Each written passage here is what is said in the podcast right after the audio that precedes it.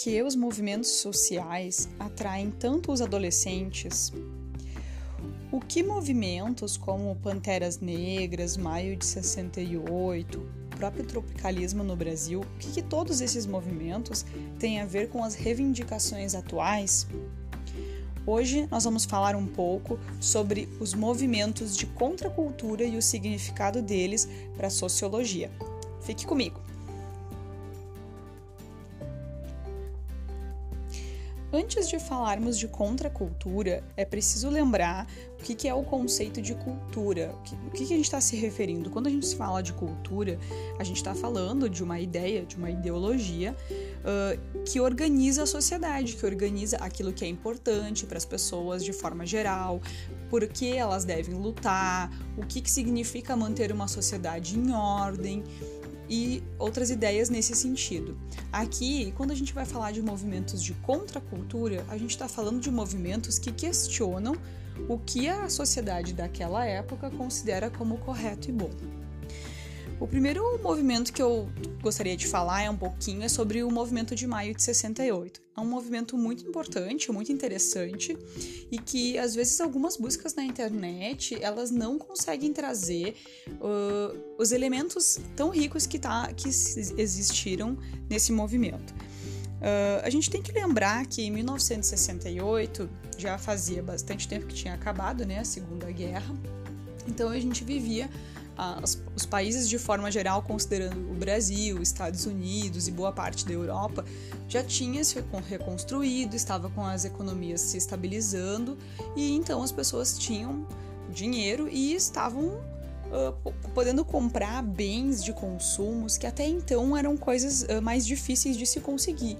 Então teve a difusão de, da venda de carros eletrodomésticos, então a vida das pessoas em termos de uh, conseguir coisas materiais, ela de fato estava melhorando, que é o que a gente chama de estado de bem-estar social.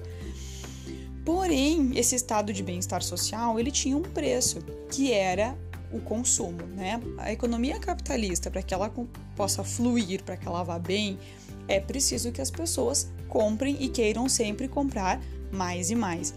Então, esse, todo esse movimento de querer o consumo, e a gente não pode também esquecer, quando a gente fala da década de 60, principalmente 68, 64, na França, no Brasil, a gente está vivendo momentos de governos uh, bem opressores, excessivamente autoritários, que prendiam as pessoas que não iam, que não, que está, não estavam de acordo com aquele governo.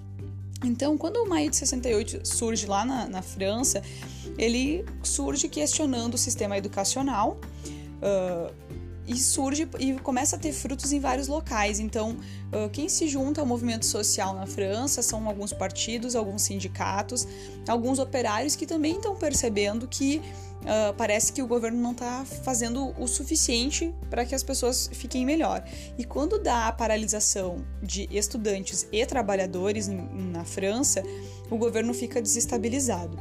Vendo o que isso aconteceu, esse movimento ele se estende para outros países, como por exemplo para a Alemanha, aonde os estudantes também fazem uma paralisação e questionam também o sistema educacional. Gente, temos que lembrar que a gente vivia na década de 60, era uma época onde uh, não se podia questionar nem governos, e no caso do sistema educacional, não só questionar o sistema em si, como também questionar o professor, tirar dúvidas e questionar se aquilo que está sendo ensinado realmente é aquilo, eram coisas que não eram permitidas. Um estudante podia ser expulso se ele fizesse esse tipo de observação. E lá na Alemanha, por exemplo, também começou a se questionar uh, os usos da medicina, uh, se ela era realmente uma medicina desumana para aquilo que estava sendo desenvolvido. Depois a gente também vai ter no México um movimento também semelhante semelhante ao maio de 68 da França, onde o pessoal também questiona o governo. E em todos esses movimentos, outras coisas que existem em comum, além de questionar governos autoritários, é questionar o direito dos imigrantes de terem realmente todos os direitos possíveis de um cidadão do local. Uh, existe o questionamento em relação aos negros. Por que, que eles eram tratados diferente? Por que uh, uh, os homossexuais não podiam por que algumas religiões não eram aceitas ou por que Uh, alguém que é de uma religião que não comemora a Páscoa precisa ir para a escola e rezar e comemorar a Páscoa, que era o que acontecia. Então, todos esses movimentos que hoje ainda a gente discute a respeito, né, tiveram então esse momento no maio de 68. E a gente tem que cuidar porque tem algumas observações que falam que só porque as pessoas tinham condições de ter bons eletrodomésticos e bons carros, elas não teriam motivo para questionar. E uh, o que o movimento fala é não. A gente sim, a gente gosta de ter uma vida confortável, mas isso não quer dizer que a gente não tem o direito de questionar o sistema que a gente vive e receber as respostas. Eu acho que essa é uma das principais lições do maio de 68. E agora eu também quero falar um pouquinho de outro movimento. O movimento hippie, que muitas vezes também é entendido ah, como o movimento dos preguiçosos, o movimento do pessoal que não toma banho, coisas do gênero, ele também é um movimento que ele surge com duas críticas bem importantes. Uma das críticas é em relação ao excesso de consumo, por isso que o movimento hippie ele surge dizendo assim, não, eu sou feliz com o que eu tenho, mesmo que eu tenha pouco. Né? O que eu preciso são as pessoas, é, a harmonia e toda aquela coisa. Tem gente que diz até que muitos movimentos ambientalistas se baseiam nesse estilo de vida, porque menos consumo, se a gente for pensar num país que produz muito lixo, é menos lixo.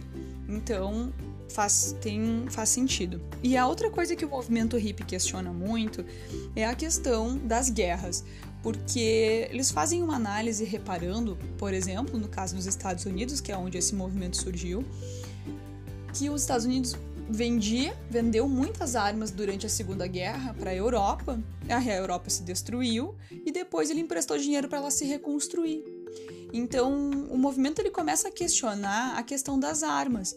Quem um outro filme muito bom que não tem a ver com os hippies, mas que faz um questionamento semelhante, é o Homem de Ferro, sobre o quanto essa indústria das armas ela, ela é muito lucrativa e é óbvio que ela leva destruição com ela, e não só a destruição dos locais, mas também da vida das pessoas.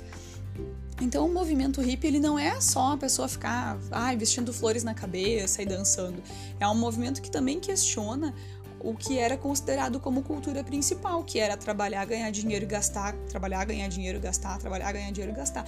Quando o movimento hippie surge, ele questiona isso. Não, mas espera aí, eu posso trabalhar menos, né, e consumir menos e talvez até gerar menos lixo.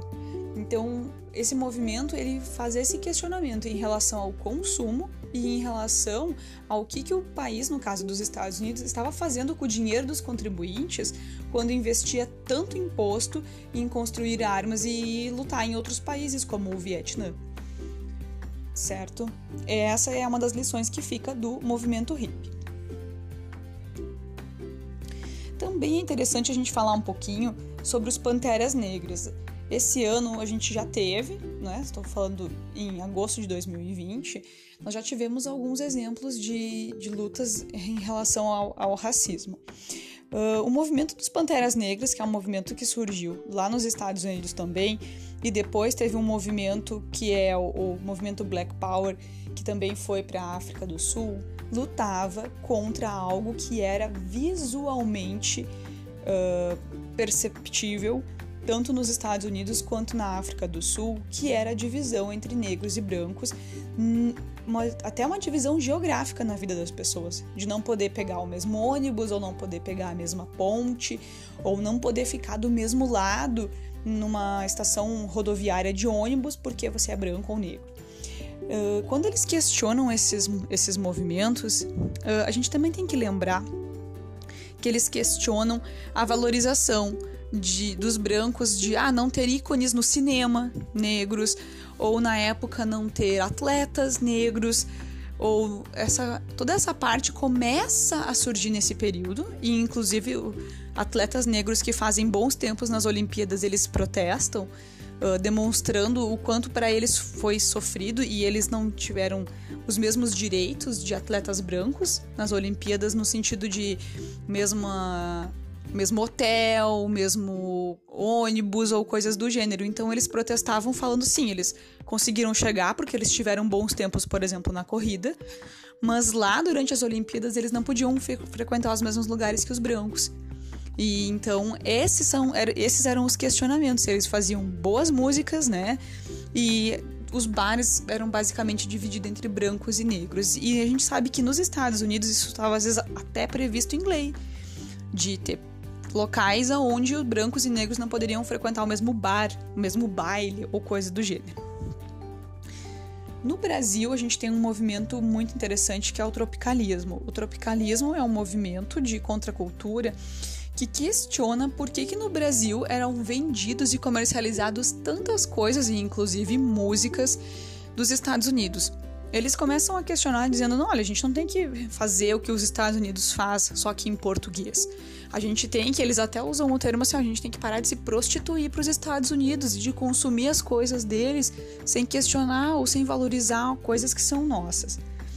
O tropicalismo, então, ele vai começar a dizer assim: não, a gente tem características muito boas e eles vão ser tão influentes que, inclusive, vão tocar fora do país e vão ser reconhecidos internacionalmente. Uh, E, e outro, outras tribos urbanas, outros movimentos sociais também são muito interessantes. A gente também vê, por exemplo, o movimento punk, que é um movimento que é visualmente, que é contra a, o ideal de visual que as pessoas têm, né? Que elas são sempre arrumadinhas e eles têm um objetivo de chocar com a sua própria imagem ou de viver intensamente sem necessariamente fazer planos para o futuro a gente vai ter várias, vai ter os geeks hoje, né, que é o pessoal intelectual, que gosta de determinados filmes ou séries.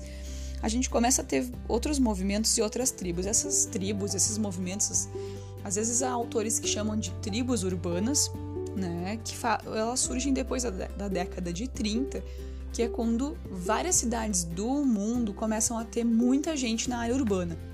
E essa área urbana, esses guetos, elas não têm tanta mobilidade ainda para as pessoas trocarem de bairro, por exemplo, durante a noite. E acaba que nos diferentes bairros se desenvolvem diferentes formas de lazer, diferentes formas de aproveitar o final de semana.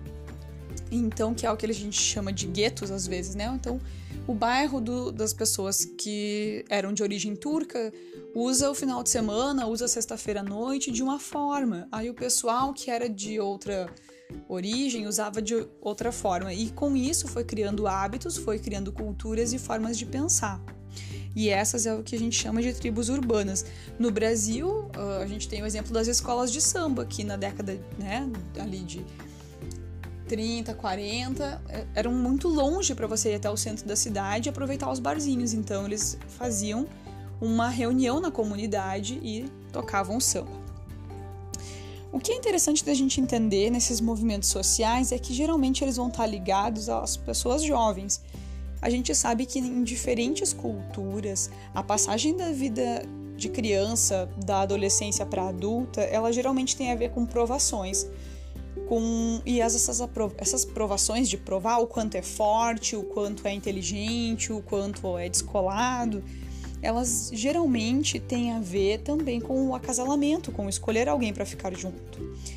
E tanto nessas diferentes, uh, nesses diferentes grupos, nessas diferentes tribos que existem e já existiram, a gente pode perceber que todas elas têm às vezes até um, um certo batizado, uma forma para aceitar a pessoa naquele grupo, seja pela, por ela demonstrar coragem ou astúcia ou inteligência, ou seja, por ela se vestir do mesmo jeito que o grupo está vestido ou se comportar do mesmo jeito que o grupo se comporta. Então, mesmo se você for fazer uma pesquisa, as tribos indígenas também têm rituais de provação.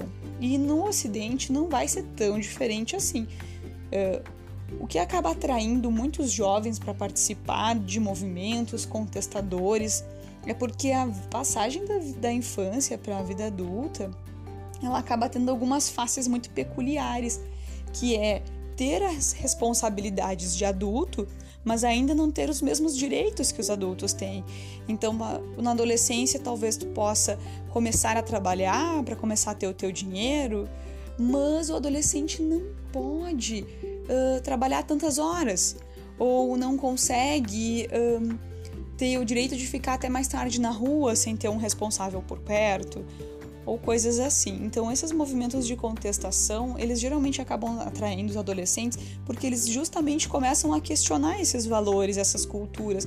Por que tem que estudar ou por que tem que fazer uma faculdade? Por que tem que planejar a vida? E é o que esses movimentos todos acabam fazendo, de uma forma ou de outra, eles questionam por que tem que trabalhar tanto para consumir tanto? Por que uh, investir o dinheiro do governo, né? Pagar tanto imposto para o governo gastar com guerras? Todos esses movimentos, eles acabam fazendo os questionamentos que muitos adolescentes também fazem nessa faixa etária. E essas reivindicações que a gente viu hoje aqui no podcast também têm a ver com isso, elas têm a ver com reivindicações que são feitas até hoje por movimentos que querem ser vistos, por pessoas que querem poder falar do seu gênero sem ser questionadas a todo momento ou de perderem o emprego só porque assumiram a, a sua sexualidade. Então, embora sejam coisas que não são tão novas, elas ainda realmente hoje nós temos um grande caminho para percorrer. Era isso, pessoal. Abração.